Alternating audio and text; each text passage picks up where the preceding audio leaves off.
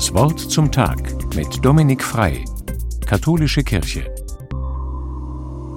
Wie viele Hildegard-Produkte es gibt. Hildegard-Kekse, Hildegard-Wein, Hildegard-Haarwasser, Kräutermischungen, Suppen, Heilsteine und, und, und.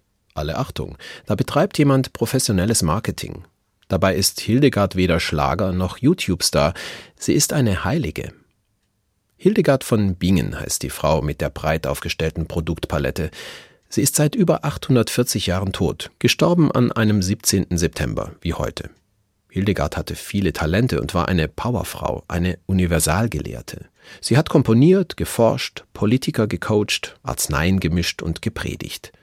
Und wie wenn das alles nicht schon genug wäre, hat sie auch noch Gott gesucht und zwei Klöster gegründet, beide bei Bingen am Rhein.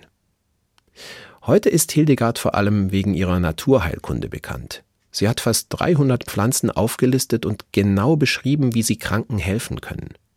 Hildegard ist der Meinung, dass jedes Geschöpf eine Kraft in sich hat, die heilen kann. Diese Kraft stammt von Gott und steckt in Pflanzen, aber auch in Menschen, Tieren, ja sogar in Erde und Steinen.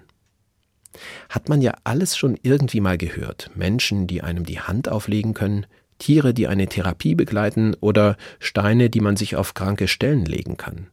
Ich hatte das bisher für Heilpraktikerwissen gehalten, aber es stammt wirklich von Hildegard von Bingen. Sie ist darüber hinaus davon überzeugt, dass alles in der Natur zusammenhängt. Kommt etwas ins Ungleichgewicht, dann wirkt sich das auf vieles andere aus und kann krank machen. Heute würde man diesen Ansatz als ganzheitlich bezeichnen.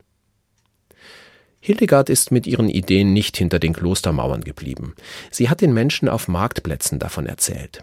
Vor fast tausend Jahren hat das für viele total neu geklungen und bestimmt auch ein bisschen verrückt. Heute wissen wir, dass wirklich vieles zusammenhängt.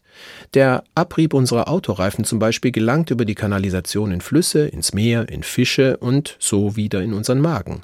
Und wir wissen noch gar nicht, was Mikroplastik dort alles anstellt.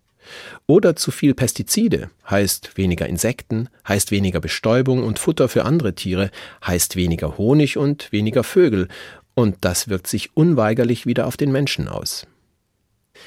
Um wieder ins Gleichgewicht zu kommen, empfiehlt Hildegard, in allem Gott den Schöpfer zu sehen.